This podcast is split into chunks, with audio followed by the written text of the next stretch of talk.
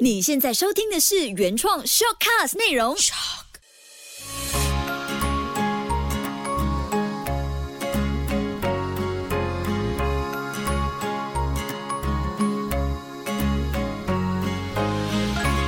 的育儿天地，嗨，你好，我是秋月，谢谢你收听秋月的育儿天地。今年受到疫情的影响，孩子们在家的时间呢变得比任何时候还要多。老实说，我个人还蛮珍惜，也在学习怎么样去享受这个过程。毕竟孩子在家的时光，可能我个人是比较感性的妈妈，所以我常常会想起以后孩子长大了，可能去念大学，或者是去呃工作。去外地就很常会不在家，所以我就非常的珍惜这个时光。虽然我一开始也花了蛮多的时间调配工作和家务，还有照顾孩子的时间，是真的会感觉特别累。像我前几天也刚刚看到一些妈妈更新目前的一些状态，就在他们个人平台上面发现了在家的疲惫啊、无助或者心力交瘁的一些画面。我自己可能是因为做了一些调整，竟然。是开始会喜欢上这样子可以天天和孩子在一起的时光，有时真的是需要放过自己，然后找到一种平衡点。那回来今天要聊的这一期的内容哦，常常和孩子在家，其实平时你会让家里的孩子帮忙做一些家务吗？很多专家都说，给孩子做家务不仅能够培养孩子动手和自主的能力，还能增强孩子的自信和责任感。那你孩子做过什么样的家务呢？是持续的在做，还是偶尔看心情？看一下今天有什么特别的事会发生？我们要怎么样去引导孩子？正确的去做家务这件事。那这一期我就整理了五个让孩子一起爱上做家务的个人心得，送给你。听完，如果你觉得蛮好用的，记得一定要多多分享这一期的 podcast 内容哦。那你有没有发现，从爸爸妈妈如何安排家务这一方面来说，妈妈妈其实很容易会为孩子的表现担忧。像我们可能会担心这个小朋友他做的好不好，自己会不会需要花更多时间，担心孩子搞。砸了，我们还要收拾残局啊！那这个过程就很容易会表现出一种大人的不放心。或者是溺爱家务，其实是孩子的另外一片战场，能不能够从中有所收获或者成长呢？全看大人和爸爸妈妈怎么样去看待这件事情的角度。哈佛大学学者曾经做过一项调查，就发现这个结论我要念出来的时候，我自己也会迟疑一下。诶，是吗？但是我待会再解释我怎么去看这样子的一个研究报告。这个结论是蛮惊人的，就是两个比例哦，爱做家务。务的孩子和不爱做家务的孩子，成年之后呢，爱做家务跟不爱做家务的这个对比的就业率是十五比一。那犯罪率呢，爱做家务孩子跟不爱做家务的孩子比起来的话，是一比十。这个比例这样听下去，你会觉得哎，蛮强烈的差异的。那爱做家务的孩子呢，在这个研究当中也发现，他们长大之后，他们成家离婚率会比较低。心理疾病患病率也会比较低。另外，也有专家说呢，在孩子的成长过程当中，爱做家务、爱动手、爱劳动的孩子，他的动作技能、认知能力和发展，以及他的责任感的培养，都有很密不可分的关系。这样的研究。分享出来，可能它是一种警惕，但不一定就是要你逼着孩子真的去爱做家务。毕竟可能大人都不爱，你怎么可以逼孩子去爱做这件事呢？但是至少我觉得这样的研究数据出来的时候呢，我们大人心里要搞懂的一件事情就是，如果从小我们就让孩子懂得针对自己的生活细节做出努力的人，他长大呢一定也多少可以为自己生活多花一点心思，无论是他的情。感上的关系、健康方面都好，会更有自律、更用心，也更有责任心。那如果说你受够了孩子乱糟糟，何不试试看家务分工法？像是孩子他的玩具、绘本随手放，房间物品乱糟糟，爸爸妈妈我们要怎么样去说动孩子，一起把家务变成是好玩的游戏任务呢？我们只要带着趣味的家务分工法，爸爸妈妈和孩子在劳动过程当中呢。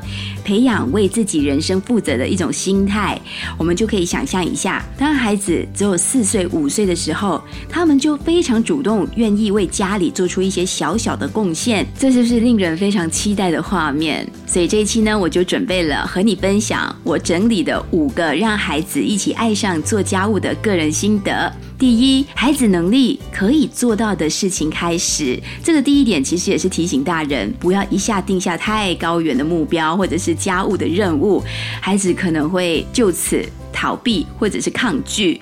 所以，这个能力要从孩子可以做到的事情开始。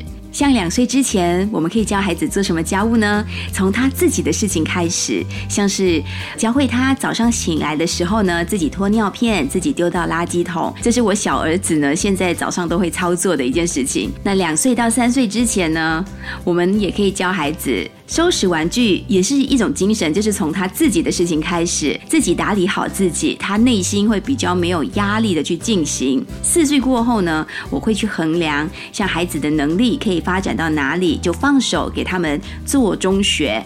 比方说，吃饭之前我们摆放那些碗筷餐具，可以请孩子来做啊。饭后要收拾洗好的这些碗筷餐具，也可以让孩子学习归位，像晒衣服、收衣服。或者是折衣服，我们都可以请孩子一起来动手做，先让他跟着你做，然后才放手让他去独立完成。像归位、放回衣橱这件事情，应该也是由主人自己来负责，对不对？所以我们可以先示范给他看。还有一些日常的事情，也是可以孩子长大的时候，慢慢的一步一步的让他去做。像如果你家里有盆栽。浇花这件事情不费力吧？也可以请孩子固定两天帮你处理一次，那你从中去观察他有没有做对整个步骤。还有喂宠物这件事情，像我们家 Kobe 跟 K 等一开始呢，呃，轮流早上看谁先起床，谁先第一个看到小猫小 K 就帮他倒些猫饼。这件事情弟弟很爱做。比方说我在收纳橱柜或者是收拾厨房的时候呢，Kobe 和 K 等可能看我好久没有出现。现在他们眼前，他们就会走过来厨房看看有什么要帮忙的。所以这个 stay at home 在家里的时候是最好教会这些爱黏妈妈的小朋友做家务的最佳时期。我整理橱柜的时候呢，Kobe 跟 Kaden 就主动的自己去拿一块扭干的湿布，然后擦拭橱柜的门外、里面，还有一些一层一层的橱表面，还有门把等等。那 Kobe 呢，他会边擦的时候边说，这是他后来说出的一句话，我。特别的留意，特别深刻。他就说：“哇，妈妈，原来这里这么脏哦，嗯，以后要常常擦。”所以你看，小朋友啊，他在行动当中就会自己感受到那种付出的愉悦，还有他的观察能力，还有他完成之后的成就感。第二点呢，妈妈必须要努力成为家务亲善大使。家务亲善大使的工作很重要，因为只要你够亲善，孩子就愿意靠近你，愿意跟着你一起做。跟着做的好处就是呢。妈妈本身不需要唠叨，或者把家务变成是一种负担，需要劳心劳力的事。我们声音上的调整非常的重要，记得不要以命令的口吻来指挥孩子做事。哎，帮我洗一下厕所。哎，你们玩具没有自己收，不要强硬的去指挥，这些声音都不要出现哦，会让孩子对做家务这件事情产生非常重的负面感官。那我们要怎么说呢？就用很如常、很轻松的语气，像跟朋友说话那样，哎，请孩子一起动动手，家务事就变成了生活当中很自然会发生的一件事情。而且孩子的模仿能力呢，在这个时候会发挥巨大的作用。你前面做了什么，他后面就会立刻跟着学。所以，趁着他有好奇、新鲜的心思，倒不如就让他趁着有这个模仿的功力的时候，来帮你一个忙。他一定很开心的、享受的去完成这个家务的任务。事实上呢，孩子本身，如果你有察觉，他们是非常非常很爱向大人靠拢的，就是一直往你靠过来。如果你给他这个靠拢的机会，他会乐此不疲。尤其是对爸爸妈妈，我们本身就是有这种吸引力，吸引他。来跟着你一起做家务。受够了孩子乱糟糟，何不试试看家务分工法？第三招，给劳动中的孩子一点点正向鼓励。孩子做得好的时候呢，爸爸妈妈一定不要省下这个力气，就认为是理所当然呢。我们应该顺势的给孩子肯定的一句话，让他感觉自己的付出是被看见的、被肯定的。这个感觉也会让他觉得自己是一个有用的人。而且，如果说他从小的时候你就这么做起的话，他他小小的能力上面，孩子的内心就会能够建立一个很稳固的地基。以后呢，遇到什么挫折，他也会比较肯定自己。而且长远看来呢，这个也会提升他做家务的积极性。所以孩子多大都好，记得不要省下力气去给他们肯定。孩子做的不好。我们也不可以就说他捣蛋啊，或者是没有用心。我们应该告诉他可以怎么做，然后让他继续的跟着你做就好了。熟能生巧这句话，我相信大家都记得。只是对着孩子的时候，我们可能会忘了，会操之过急。只要孩子愿意去学，他一定可以越做越好。给孩子肯定和称赞的方式，记得你可以重听第一季秋月的育儿天地，我有分享过一些技巧，还有前几期的我讯息 iMessage 里面呢也有分享过。不要只是说哇你很棒哦，你做完家务了。我们应该具体的说出孩子完成家务之后，爸爸妈妈本身你的感受是什么，真实的感受哦。还有记得要具体化孩子做得好。好的地方去好好的叙述，原因是什么？你听回之前的 podcast，看看你找不找得到答案。第四点。大人对待家务的态度，必须要像对待初恋，至少在孩子面前，这个做法呢，很需要大人努力的做好自己对待家务的那份初心。呃，像我本身哦，我做家务的时候会开自己喜欢听的音乐，那么先生呢，晒衣服的时候会开自己喜欢听的 podcast 节目来听。我们都必须以身作则，树立好榜样，让孩子对待家务这件事情呢，不会排斥，而且还懂得怎么样从中。中自得其乐，怎么样做自己喜欢的事情，又很享受其中。我觉得自己不只是对待家务的态度，像是对待初恋。我对待孩子认真做家务，认真在拖地的时候，也会忍不住拍照发 story。如果有 follow 我，你大概就知道。所以这个过程也像极了爱情。第五点。清楚的让孩子知道做家务劳动的必要性，这是非常重要的一个原则。如果错过的话呢，以后孩子长大，你偶尔经过他的房间。你闻到了异味，你看到很脏乱，那时你想哭也不是，想骂也太晚了。所以现在一定不要不舍得让还小的孩子动手，等他上了小学之后呢，或者有更多自己的社交生活之后，他就更不愿意花时间去做家务。那时候你就发现，想要去弥补，更需要用很大的力气。之前有位妈妈，她和我私聊的时候呢，就聊起孩子不愿意做家务这件事情，才知道原来他们家的老大已经是长大成年了，可是他却不太愿意做家务，或者是整理房间、拖个地。那妈妈的谈话当中，我大概了解，可能是过程当中他没有讨好的被理解，就是孩子本身自己喜欢或者不喜欢做的事是。什么，或者是孩子每次做完了之后没有得到正面的回应，或者找到做好这件事情的一种成就感，太多的细节值得我们大人去好好的去发现，或者是好奇。然后在和这位妈妈聊的过程，我大概感受到可能是妈妈和孩子的相处模式，因为生活的紧绷和压力吧，会忽略了给老大更多肯定，他有做。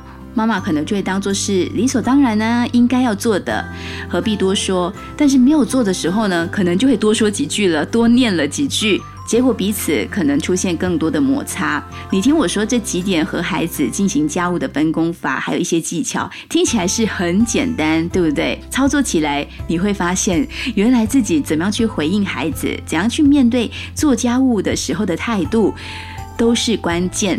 真的就是孩子无论多大或多小，表现不错的时候呢，我们要学习大方的给孩子掌声和鼓励，激励孩子对家务事展现的自信和负责。我个人比较不建议是，也最好了，避免用金钱的方式来鼓励或者是奖励孩子。我们应该回到自己，用最自然的生活上的态度跟语言或者是肢体上的肯定，让孩子可以真正培养自主、独立、完成自己应该做的事情的这种好习惯。当你面对一堆家务事的时候，要引导孩子一起去做完整个过程。我们其实是 double work，就是我们需要动手一起完成，我们又同时要去观察孩子，是费力的，是费神的。可是你一定要记得哦，这个过程是在耕耘之后，你在收割那个成果的时候，你会觉得好轻松、好自在，就好像现在我孩子可以帮我拖个地或者吸个尘都好。我都觉得耶，我今天少做一件事情了，所以我们要多多关注跟鼓励他们，对他们的劳动给予肯定，也增强孩子愿意付出、负责任和他们的自信心去完成自己手上的事情。这些都是他们从这个过程当中获得一种非常美好的能量，也是他们以后生活上可以为自己打点的很好的基础。慢慢的。爸爸妈妈也会发现哦，孩子的统筹的能力、逻辑上面的能力，甚至是时间管理，都会变得越来越强。真的，那你想好了吗？接下来这个星期，你的家务清单有哪一些是可以好好的让孩子去试试看？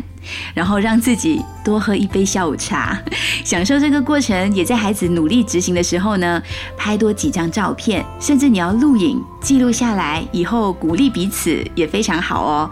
那如果你有做这些记录、拍了照片的话，也欢迎跟我分享，可以 inbox 给我，在 IG 可以搜寻 DJ Moon 一零零三，或者是我的 Facebook Moon 望秋月，都可以找得到我。下一期我们就来聊聊五个步骤。用善意来回应爱提问的孩子，有没有？有没有试过看到一些小朋友很喜欢举手？妈妈为什么这样？妈妈那是什么？妈妈这是什么？我们要怎么去回应他们呢？谢谢你收听这一期的秋月的育儿天地，搞懂孩子不费力。我们下期见。